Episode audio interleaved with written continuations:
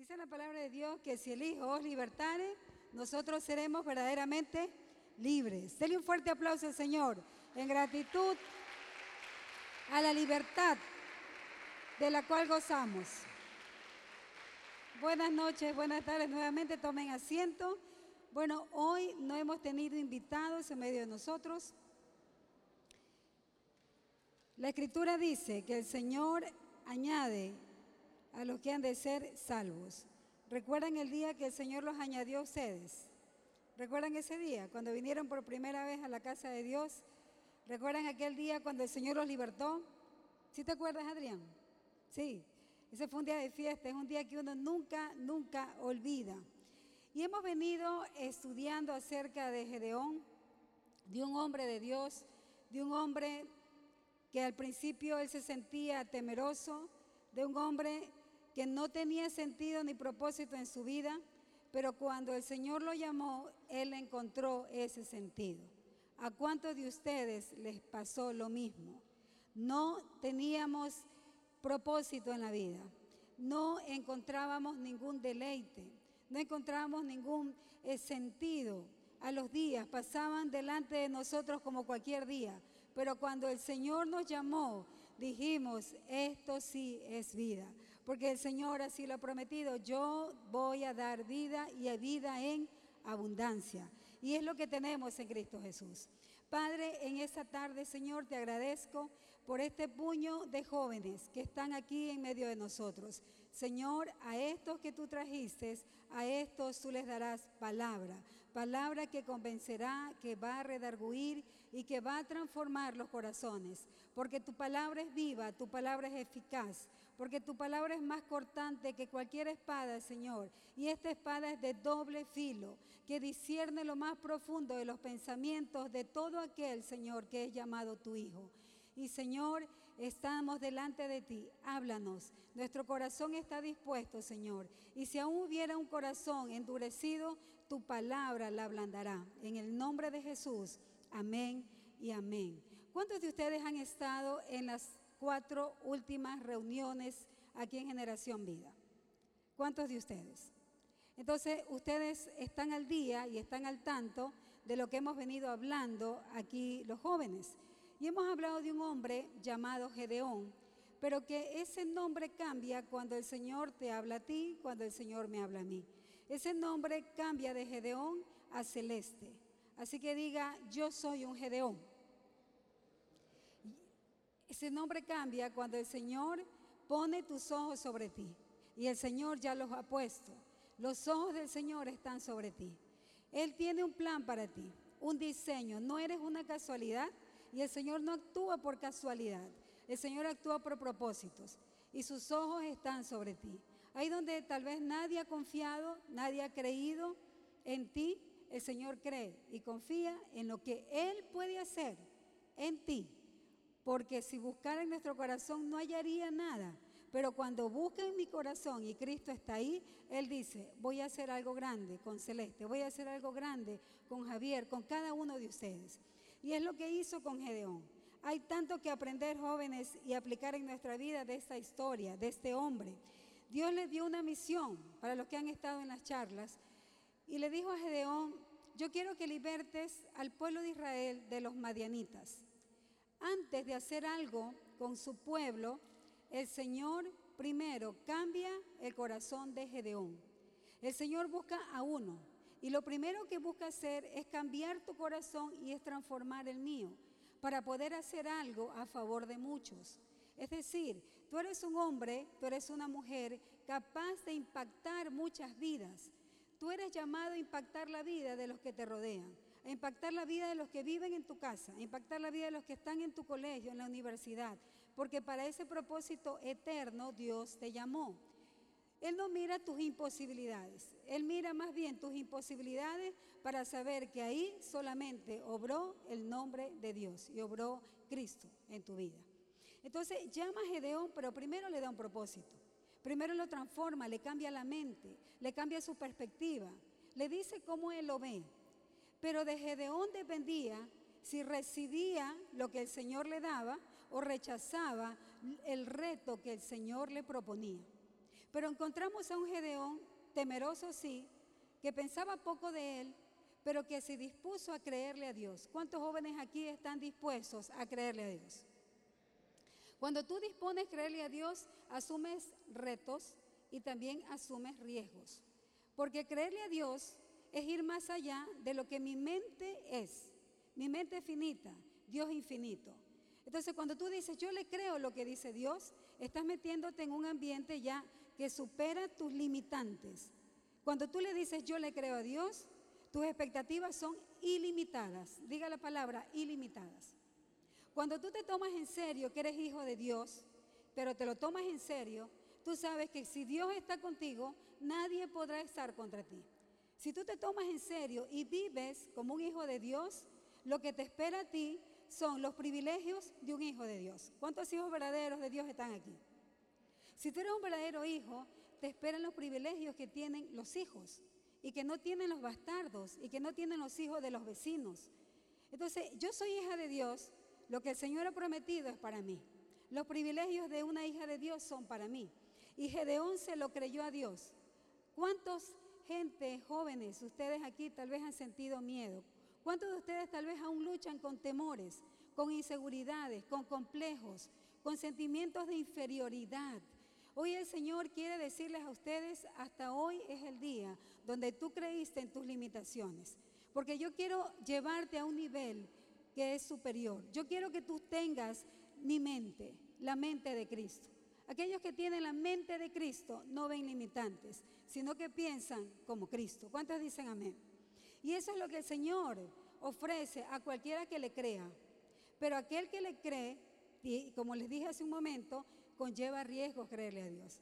Pero riesgos que te llevan a un nivel superior, no que te llegan a perder, sino que te llevan a ganar. ¿Cuántos quieren ganar con Cristo?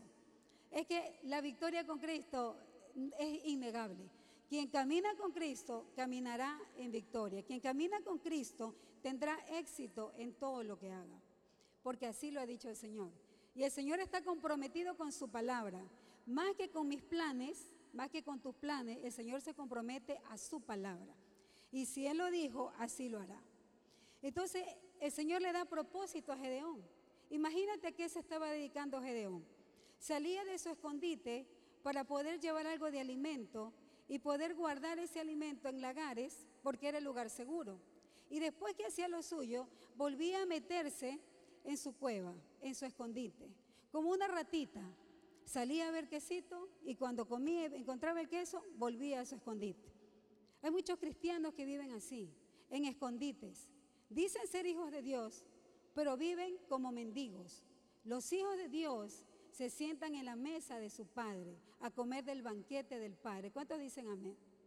Pero hay hijos que son hijos porque han aceptado a Cristo, pero no han adoptado la posición que tienen. Hijos de Dios.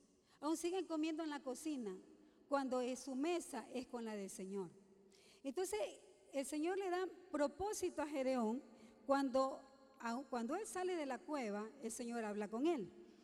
Entonces yo quisiera que ustedes vean todo este proceso que vivió Gedeón, pero que también es para mí, que también es para ti.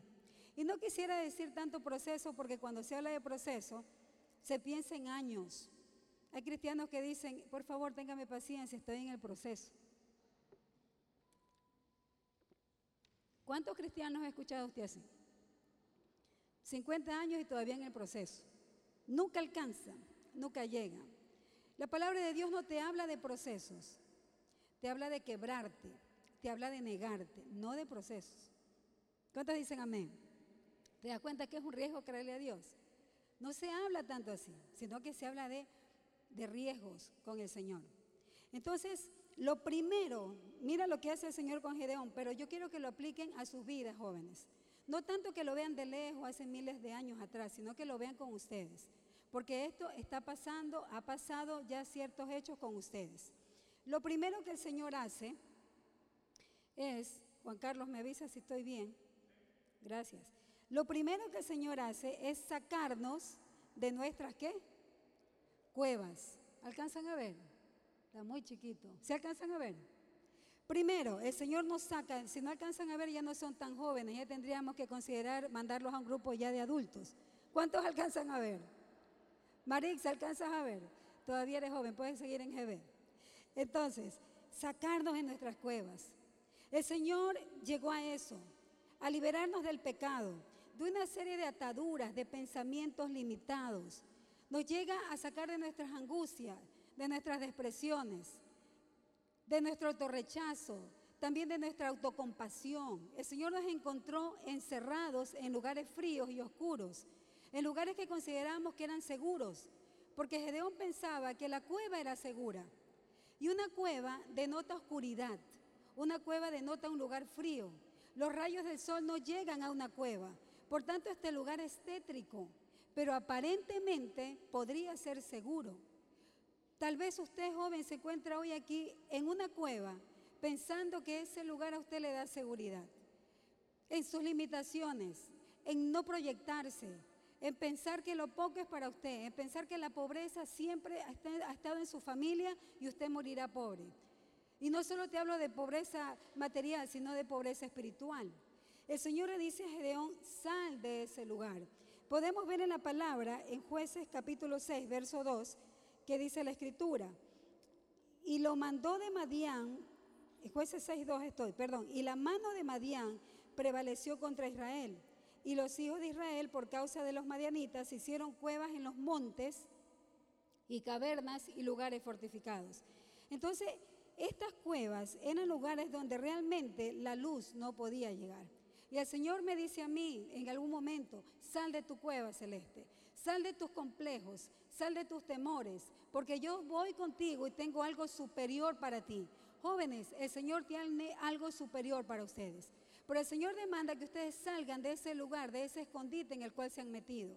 De esas cuevas en la cual la luz de Dios no puede, no puede llegar, no porque Él no pueda, sino que estás metido en tu mundo, en un mundo ficticio que no existe, real, que tú mismo has creado, tus miedos, tus inseguridades, tus temores y tu autocompasión. El pobrecito yo, el todo me pasa a mí, el todo me ocurre a mí, esperando que todos te den, pero tú eres incapaz de dar, esperando que te visiten, esperando que te den una palabra, pero están pasando los años y tú eres incapaz de dar a otro porque estás en la cueva. Así que lo primero que el Señor hizo en mi vida, y hizo en tu vida, y si aún no lo ha hecho, hoy el Señor te dice, sal de tu cueva, sal de tu escondite, porque hay cosas mayores para ustedes. Porque en la cueva no puedes mirar el cielo, porque en la cueva no puedes mirar la luz. Y esto me recuerda cuando el Señor le dijo a Abraham, sal de tu tienda y mira el cielo. Así como de, infinitas son las estrellas, haré de ti una generación. Si estás metido en la cueva, si aún estás en tus temores, en tus inseguridades y complejos, jóvenes, no podrás ver lo que el Señor tiene para ti. Por eso es importante, sal de ahí. ¿Cómo salgo de ahí? Reconociendo que necesitas ayuda. ¿La ayuda de quién? No de un psicólogo, no de un pastor, no de un líder. Tú necesitas la ayuda de aquel, el único que te conoce en tu profundidad, que se llama Jesús. ¿Cuántos dicen amén? El único. Pero el Señor te dice, sal, identifica. ¿Por qué te has escondido detrás de tus imposibilidades? Se te desafía a hacer algo en el nexo. Vamos, tú puedes levantar un nexo. El Señor ha puesto sobre ti capacidad, el Señor está sobre ti. Él va a ir contigo, pero te has escudado detrás del trabajo, detrás del no tengo tiempo, pero realmente lo que te ata son, son tus temores. El Señor te dice, sal. Solo saliendo, renunciando a esa posición, a esa actitud, el Señor hará cosas que tú ni te imaginas. Solo venciendo mis temores pude yo estar y servir en el reino de Dios. Solo venciendo mis complejos y diciéndole, Señor, aún no los veo, yo te veo es a ti, yo pude ayudar, estoy ayudando, sirviendo en el reino de Dios. Si no hubiera podido salir de mi cueva, jamás hubiera podido compartir la palabra de Dios. Si no hubiera salido de mi cueva, jamás podría estar en ese lugar compartiendo la palabra de Dios. Si no hubiera salido de mi cueva, mis compañeros de trabajo nunca hubieran escuchado la palabra de esperanza, nunca hubieran escuchado que Jesucristo los ama. Me estoy haciendo entender, jóvenes. ¿Qué te estás perdiendo por estar metido en una cueva de imposibilidades? Hay más para ti. Tienes un Dios, un Padre ilimitado, que es dueño del oro y la plata. Jóvenes, salgan de su cueva.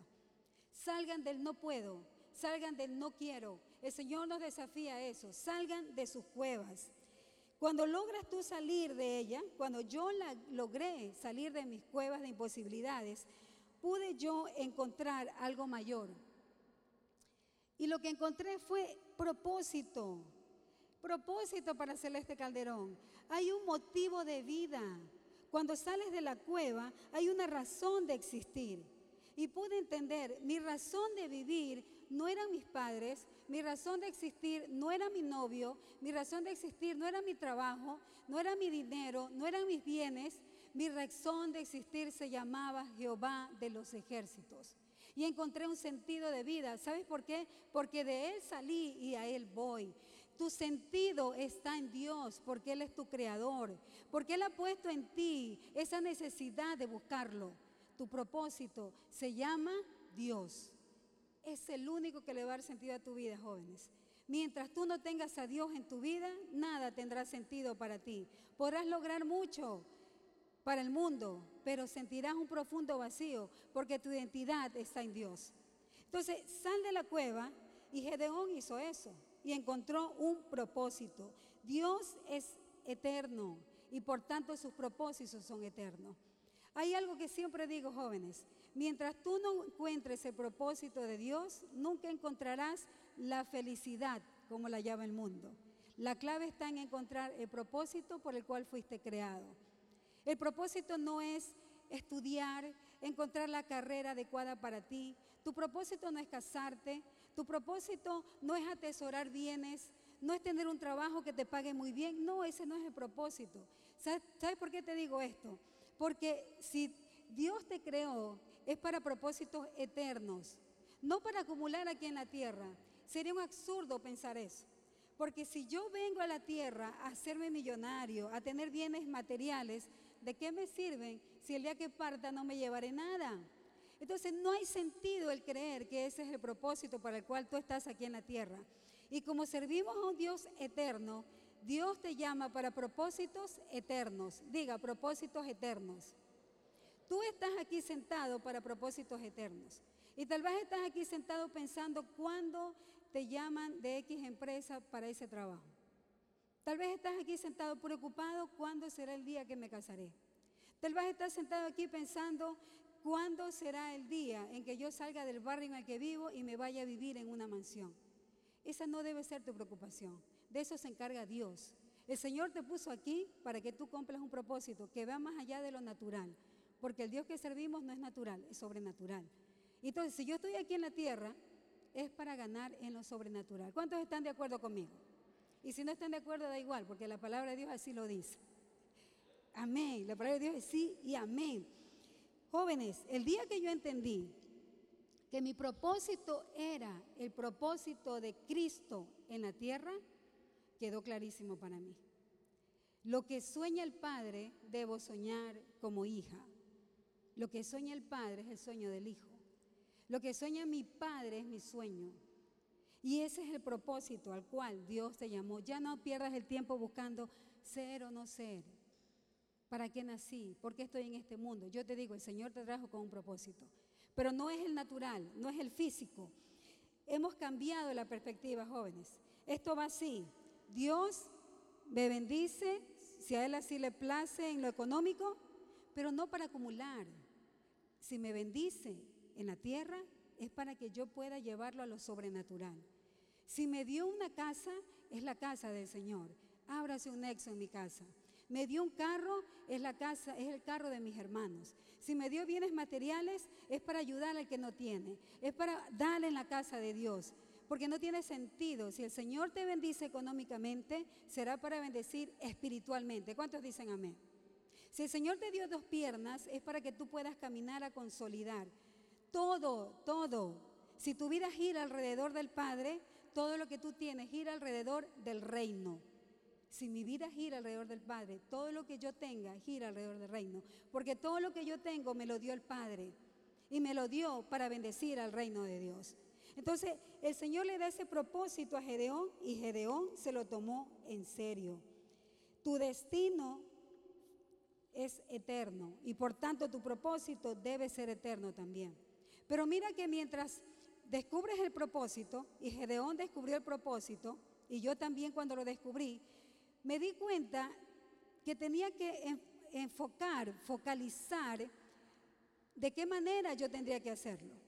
Ya tengo el propósito, salí de mi cueva, pero tengo que enfocar, importantísimo, escuchar la voz de Dios. Digan la voz de Dios. ¿Cómo se escucha la voz de Dios? Y me doy cuenta en el camino que yo tenía ídolos que había levantado en mi vida.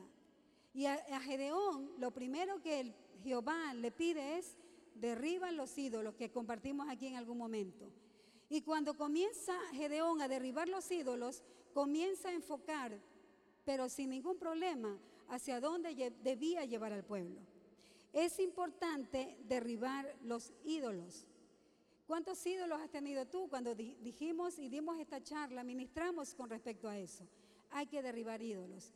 Mientras los derribas, la voz de Dios se hace más audible. Y en la historia de Gedeón hemos visto, Juan Carlos, no, no, no le da. En la historia de Gedeón vimos que el Señor le dice, salva a mi pueblo de los madianitas. Tú podrías decir ahora, ¿y cuáles son esos enemigos actualmente? Si traemos esa historia actual a nuestras vidas. ¿Quiénes son nuestros enemigos? ¿Quiénes son tus enemigos? ¿Cuáles son mis enemigos? ¿Qué creen ustedes? ¿El hermano que está al lado? ¿Quién es su enemigo? ¿Sus papás? ¿Su esposo? ¿Quién es su enemigo? ¿El vecino que le tira la basura y el pie de su casa? ¿Quién es su enemigo? ¿Su padrastro? ¿Quién es su enemigo? Ah, solo yo he tenido enemigos, perdón. ¿Quién es su enemigo? Juan 10:10, 10, el ladrón no viene sino para matar, hurtar y destruir. Nuestra pelea es con huestes espirituales. Nuestra pelea es con demonios, es con espíritus, es con el infierno mismo. Esa es nuestra pelea, porque Él está pugnando por robar, por quitar lo que el Señor nos ha dado.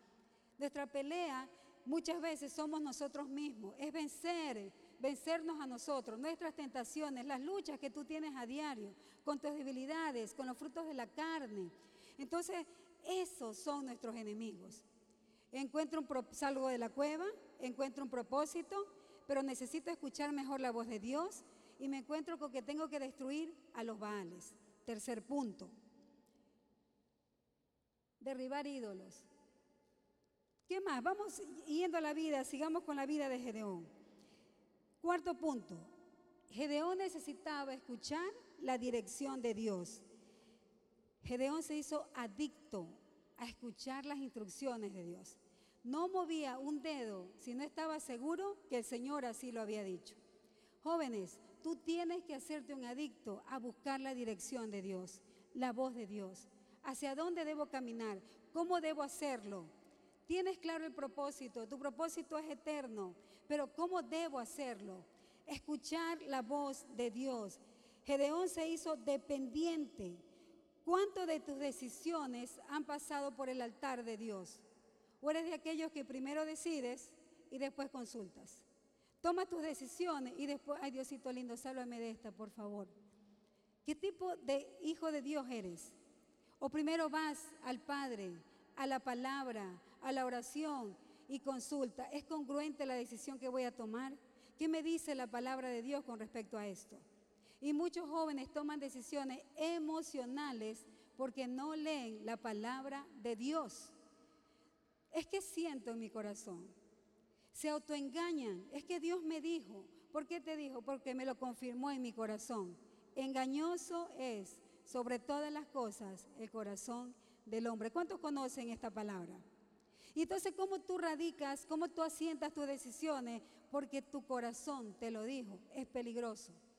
Gedeón no, no actuó por lo que sentía su corazón, porque si su corazón le hubiera dicho, le hubiera dicho, Gedeón, sal de ahí, eso no es para ti.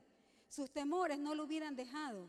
Pero Gedeón se paró firme porque estaba escuchando claro la voz de Dios. Gedeón le pedía al Señor, enséñame de esta forma, dame señales, de qué manera lo voy a hacer. Y el Señor, cual tierno, lo hacía. ¿Tú crees que si tú le consultas a Dios, el Señor no te va a dar una respuesta? Díganme aquí, ustedes. ¿Alguien de ustedes duda que el Señor no le dará una respuesta a una dirección que ustedes busquen? ¿Lo hará o no lo hará? Lo hará. Y en su momento lo hará. Pero el Señor está esperando que sus hijos se acerquen a preguntarle, a pedirle dirección, así como nosotros los padres.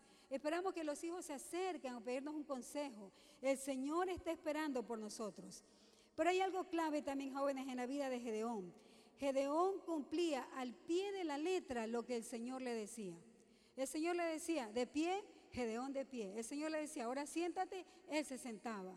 Así como Gedeón demandaba el consejo de Dios, Gedeón seguía al pie de la letra las instrucciones de Dios. Tú y yo estamos llamados a cumplir las instrucciones de Dios al pie de la letra. No añadir, no quitar. El Señor lo ha dicho, no se unan en yugo desigual, no hay un pero ahí. La palabra de Dios es sí y es amén. Los conflictos en el ser humano vienen cuando le añaden a la palabra, cuando le quitan a la palabra, cuando la sacan de contexto, cuando solo miran lo que les conviene. Pero Geón sabía que a él le convenía escuchar con exactitud las direcciones de Dios en su vida.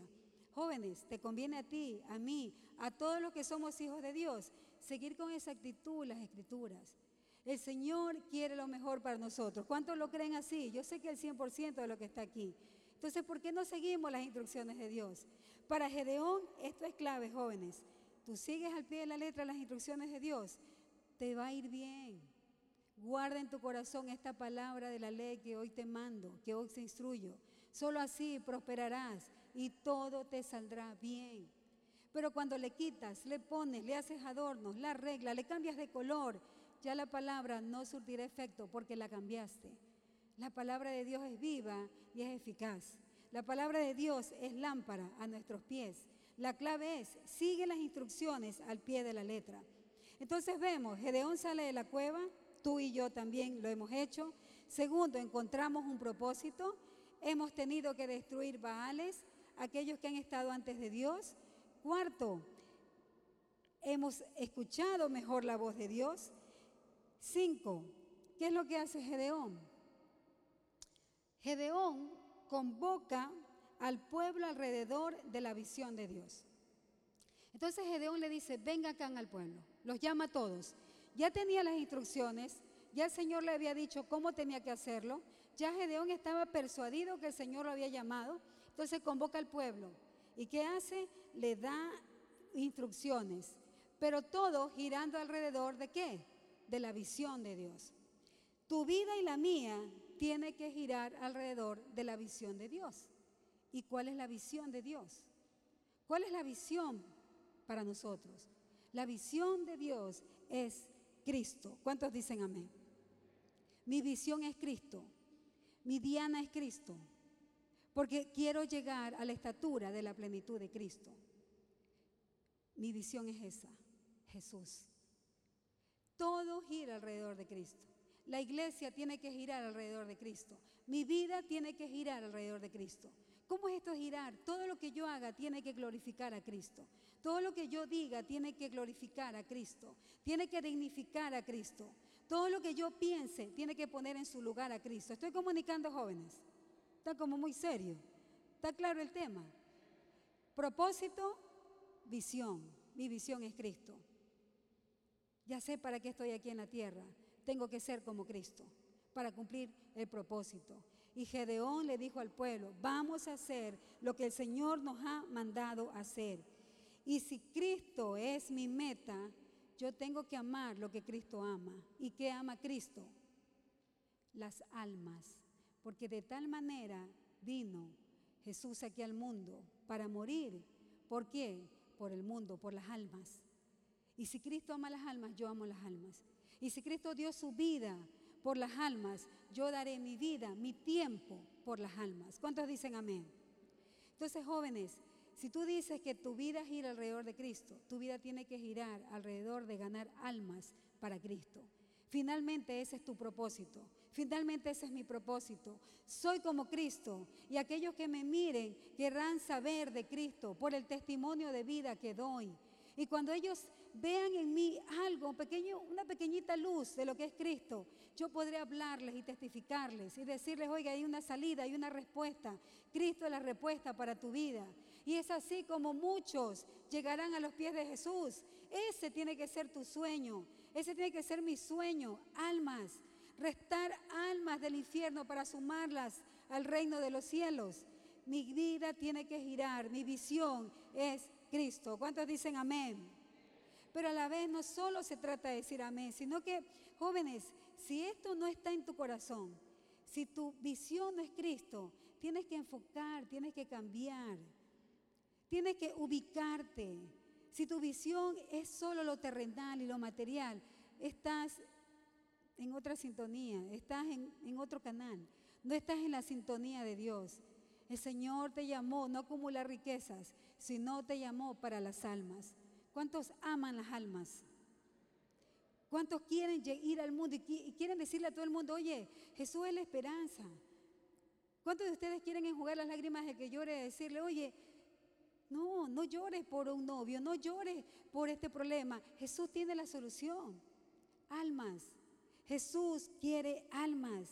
En Proverbio 11:30 la escritura dice, el ganar almas es de sabios.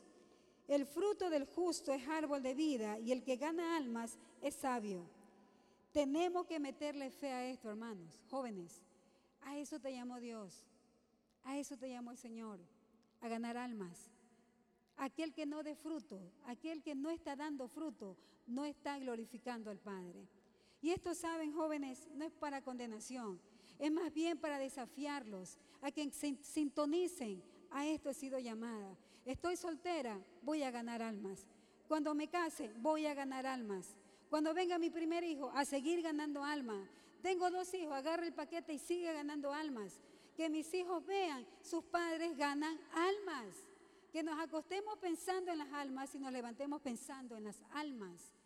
Porque el mundo muere sin un mensaje, mientras tú estás mirando internet, perdiendo el tiempo y chateando y vacilando, el mundo se muere sin conocer a Cristo. Entonces el Espíritu de Dios, el que clamo y que redarguye sus corazones, tenemos que ir por las almas. ¿Cuántos dicen amén? Almas. El Señor demanda de nosotros eso. Va a demandar de ti cuando te llame, ¿dónde están tus frutos? ¿A cuántos le predicaste? ¿A cuántos les hablaste de mí? El Señor quiere almas. No hay propósito más hermoso para un ser humano que ganar almas. Siempre digo, si es verdad, nada físico nos podemos llevar de este mundo. No podré llevar mi casa mi carro, pero llegaré delante del Señor y decirle, aquí hay almas, Señor, que tú me diste la gracia y por misericordia pude predicarle de quién eras tú. ¿Cuánto su corazón late por eso? De verdad.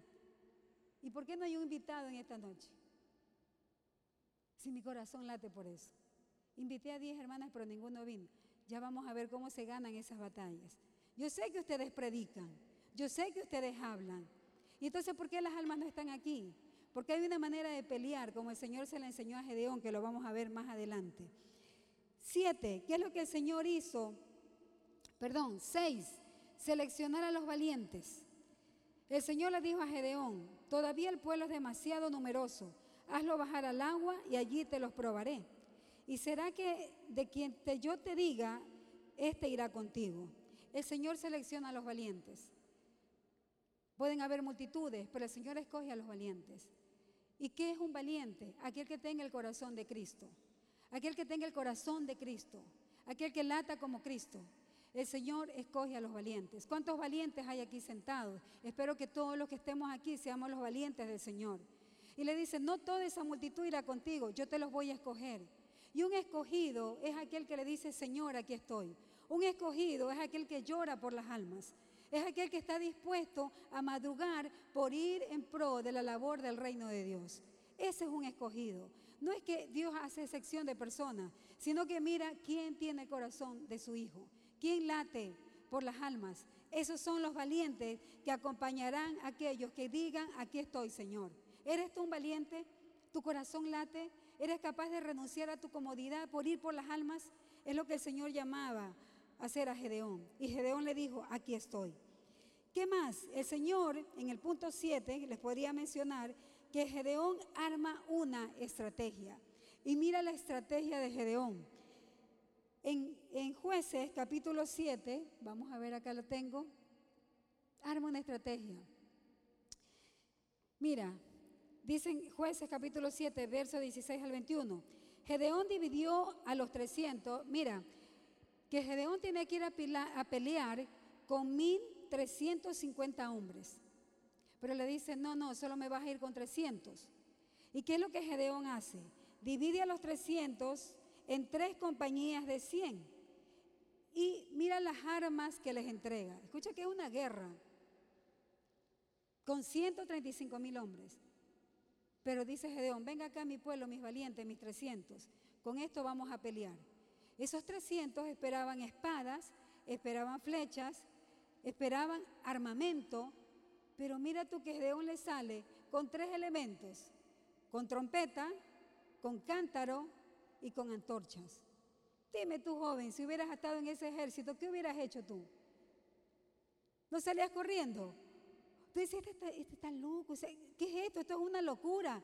¿Cómo vamos a pelear con gente armada hasta los dientes, con una trompeta, con un cántaro y con una antorcha? Pero es lo que Gedeón hace, porque el Señor pelea diferente a nosotros. Porque el Señor dijo, lo, mi pelea no es contra sangre, no es contra carne. Entonces mi armamento no es humano, no es natural. Esos valientes, estoy seguro que las piernitas le temblaban. ¿Qué, vamos a hacer con una trompeta, con un cántaro y con una antorcha? Pero Gedeón les dice, mírenme. Les dijo, hagan como yo voy a hacer. Tú eres ese valiente capaz de decirle a los demás, mírenme cómo voy a evangelizar. Mírenme cómo se hace. El Señor está buscando ese uno que le diga a los demás, es esta forma como vamos a pelear. Y le dice, sigan mi ejemplo. Cuando lleguen a las afueras del campamento, hagan exactamente lo mismo que me van a hacer. Cuando yo y todos los que están conmigo toquemos nuestras trompetas, yo te lo resumo un poco, estaban los enemigos en el campamento durmiendo en la noche y entonces los distribuye en, grupos de 100, tres grupos de 100. Y les dice, en la mano derecha ustedes van a tener el chofar o la trompeta y en la otra mano van a tener un cántaro y dentro del cántaro iba a estar la antorcha. La antorcha escondida, guardada en un cántaro para que no se apague, pero a la vez para que los enemigos no se perciban que los estaban rodeando. Entonces iban con su trompeta iban con el cántaro rodeando el campamento enemigo. Y a la instrucción de Gedeón, lo primero que les dijo Gedeón es, toquen la trompeta e inmediatamente rompan el cántaro. El ruido de la trompeta ya era eh, entontecedor para los enemigos. Cuando escuchan la trompeta, ellos durmiendo, la trompeta, luego le siguió el sonido del cántaro y luego ver luz. Simplemente los cogieron en insufacto. Ellos se quedaron impresionados, ruido y luz, y ellos se vieron cercados, se confundieron. Y esa es la forma como Gedeón le gana a 135 mil hombres, solo con 300 hombres. La Biblia está llena de simbolismos y si nosotros buscamos el significado de estos tres elementos que utilizó Gedeón, podríamos tranquilamente traducirlos de esta manera. La trompeta y el shofar, aquí tengo la imagen para que tengamos, esos fueron los elementos. Si ves ese primer instrumento, ese es un shofar que era sacado de cuernos de animales, pero de animales puros. No podían ser ni vacas ni toros, podían ser de carnero, podrían ser de de búfalo, pero no podría ser ni de vaca ni de toro. Y tenía que ser de un animal completamente sano, puro. Eso se vaciaba. Mientras más curvatura tenía, el estruendo era mayor, era superior. No sé si tengo el sonido. Escucha, este es el sonido de un shofar.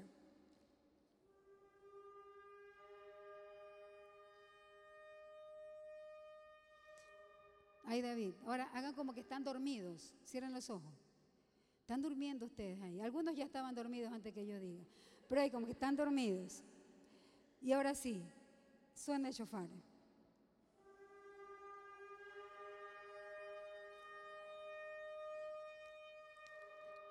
Listo. Lamentablemente no traje el cántaro. Pero imagínate detrás de aquello, el cántaro que se rompe y la antorcha que se prende.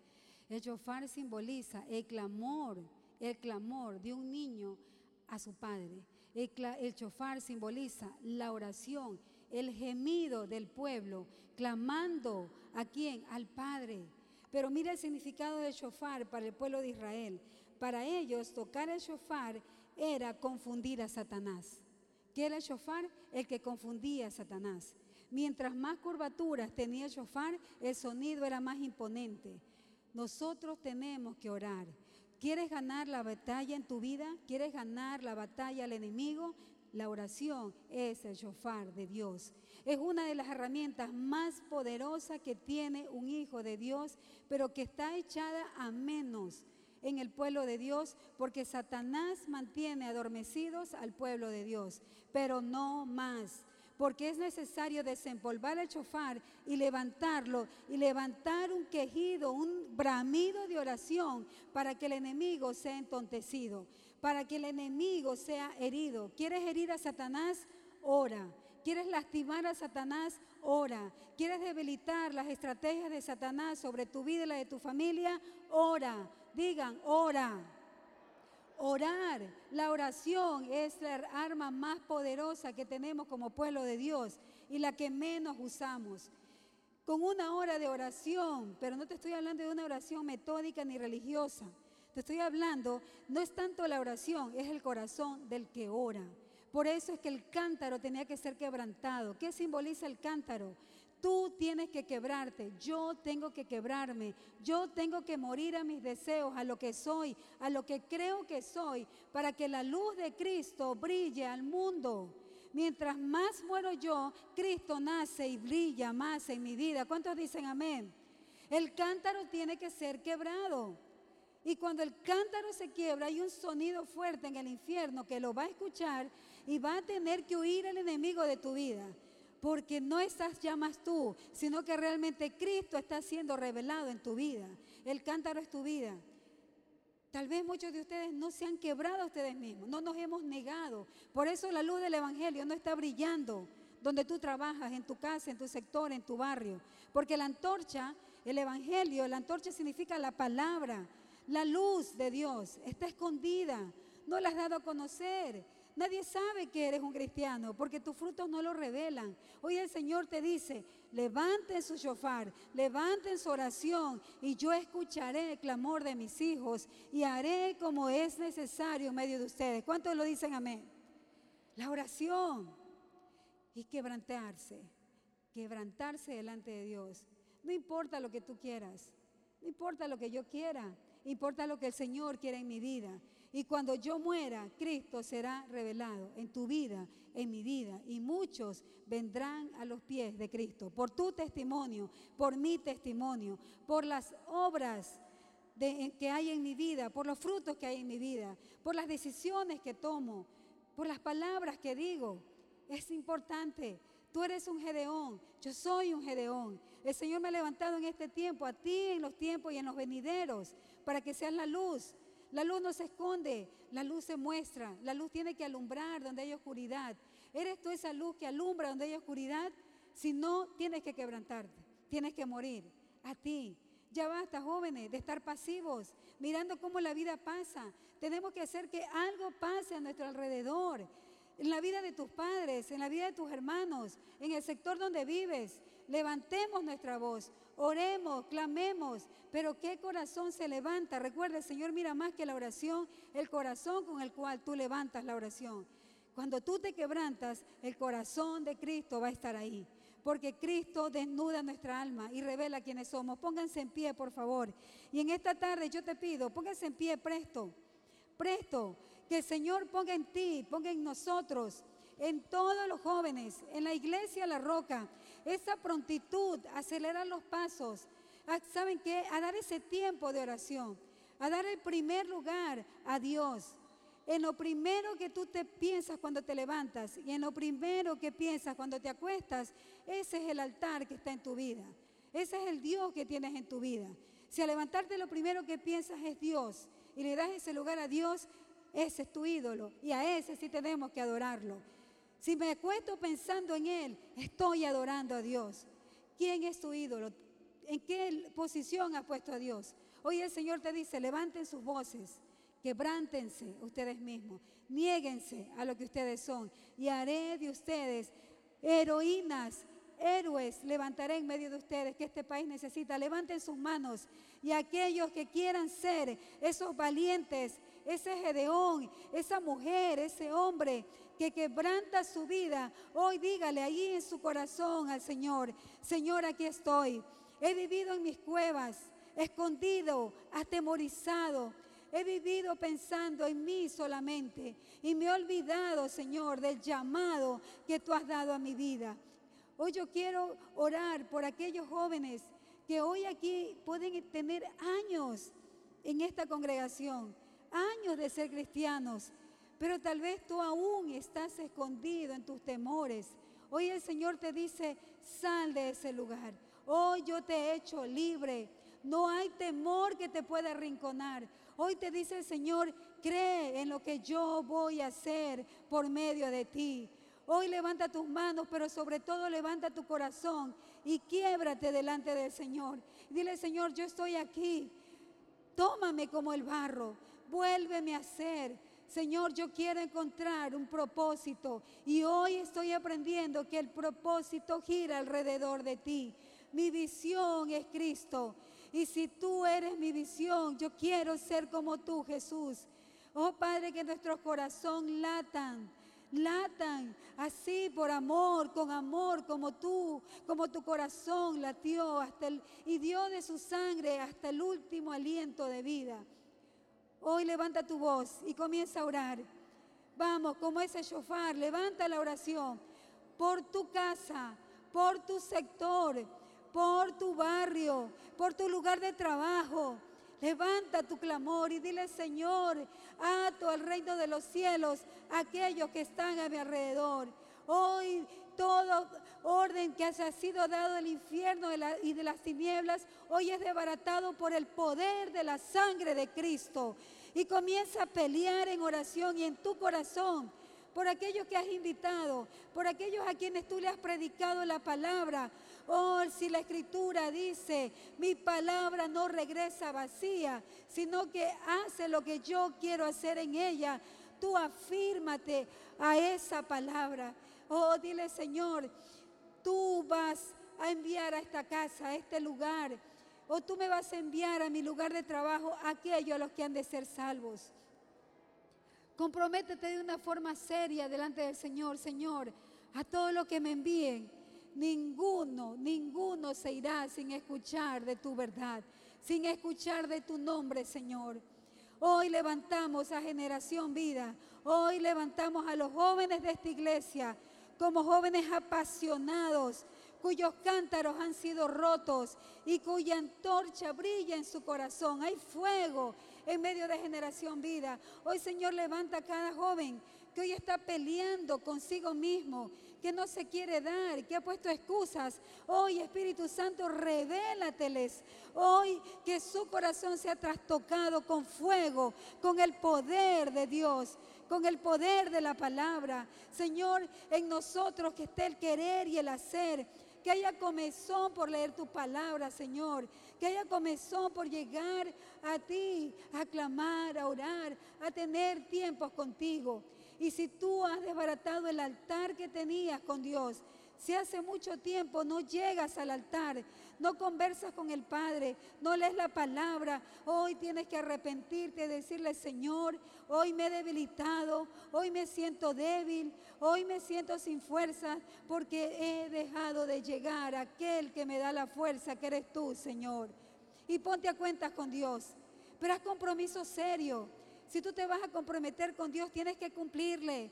Hoy el Señor va a levantar a jóvenes, a mujeres que no hemos ni, reconoceremos por lo transformadas que serán por el poder de Dios.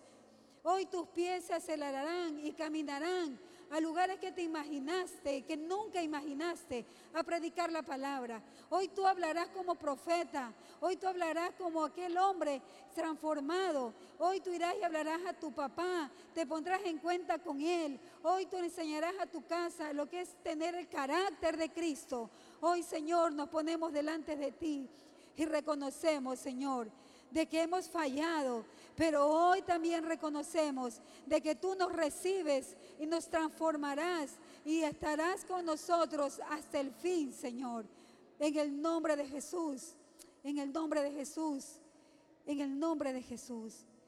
Cuando Gedeón iba peleando, cuando Gedeón le daba instrucciones al pueblo y les decía en una mano que esté el shofar, que es la oración, y en la otra que esté el cántaro y la antorcha. Él les dijo que digan un grito, por el Señor y por Gedeón. Pero nosotros vamos a gritar, por el Señor y por esta nación. Vamos a gritar, pero vamos a decir lo que hagamos, porque jóvenes, habrán estrategias humanas. La iglesia se puede llenar con estrategias humanas, pero se fumará en la primera prueba. Si usamos estrategias humanas, ah, el evento, hagamos esto. ¿Y qué te parece? No, queremos escuchar la dirección de Dios, como el Señor quiere que lo hagamos. No porque otras iglesias lo hacen. Ah, pero mira, ya lo están haciendo así. Ah, y por acá les está dando resultado. No nos interesa. Queremos hacer las cosas como el Señor nos manda hacer. Y el Señor no ha cambiado. El Señor es el mismo. Y no habrá nada que podrá decir en la palabra, haz a un lado la oración. La oración es primero. Y seremos gente de oración. ¿Cuántos se comprometen? Jóvenes de oración. Y cuando oremos vamos a decir, por el Señor y por esta nación. Diga, por el Señor y por esta nación. Por el Señor y por esta nación. Satanás no tiene lugar, ni arte ni parte en nuestra nación, ni en mi sector, ni en mi barrio. Hoy el Señor es el Señor de señores, en mi casa y en mi ciudad, en el nombre de Jesús. Amén. Y diga, por el Señor y por esta nación. Gloria sea a Dios. Que el Señor los bendiga, jóvenes.